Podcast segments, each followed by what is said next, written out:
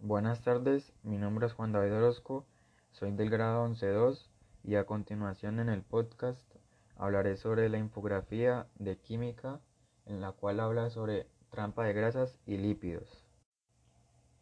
En la presentación de PowerPoint, en el primer punto se evidencia información investigada sobre las grasas, la cual nos dice en, en una de ellas cuáles son los problemas de grasa y es que con frecuencia la grasa se vierte por el desagüe del fregadero, porque los aceites tibios son líquidos y pueden vertirse. Puede que no parezca dañino, pero a medida que el líquido se enfría, la grasa se solidifica y provoca la acumulación dentro de las tuberías, convirtiéndose en una masa endurecida.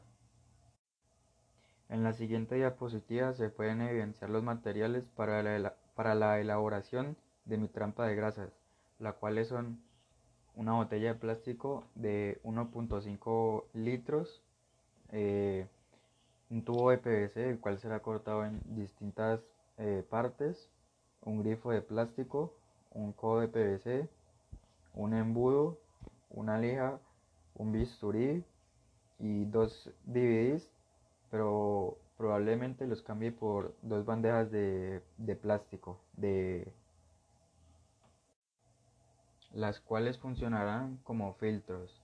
La botella será cortada y en ella se introducirán los, las dos bandejas. Eh, en, el, en el tarro se introducirá el agua con la grasa. Por la parte de adelante se, se, introducirá el, el, grifo de plástico por donde saldrá el agua limpia. Eh, los tubos de PVC se dividirán en, en dos partes, adelante y atrás, que conectará con la botella para salir el agua y entrar las grasas. Eh, el codo se usará en la parte de atrás junto con el embudo para que así pueda entrar el agua con la grasa y la lija se usará para eh, el tubo de PVC para poder embonar con el embudo.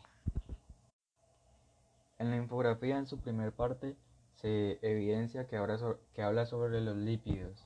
Nos dice que los lípidos o grasas se clasifican en dos categorías, aquellas que son simples y aquellas que son complejas.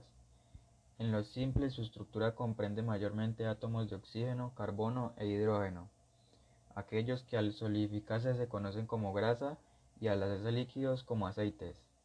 Esos son los simples y los complejos son aquellos que poseen abundantes partículas de nitrógeno, azufre, fósforo u otras moléculas como glúcidos también se les, se les conoce como lípidos de membrana.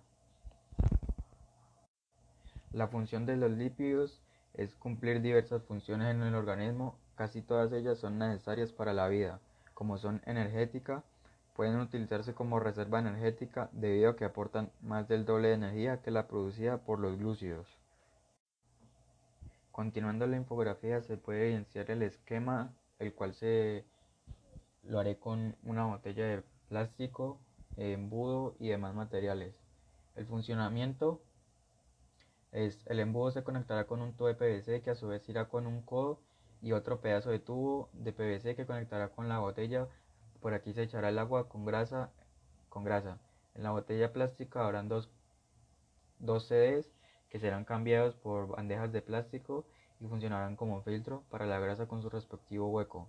Y al otro lado de la botella habrá un tubo conectado con el grifo que es por donde saldrá el agua más limpia. Esta parte de la infografía es lo ya explicado anteriormente pero mejor escrito o mejor más detallado. En el siguiente punto de la infografía nos dice, como es bien sabido, las propiedades eléctricas de un material describen su comportamiento eléctrico que en muchas ocasiones es más crítico que su comportamiento mecánico y describen también su comportamiento dieléctrico que es propio de los materiales que impiden el flujo de corriente eléctrica y, no solo aquellos que proporcionan aislamiento.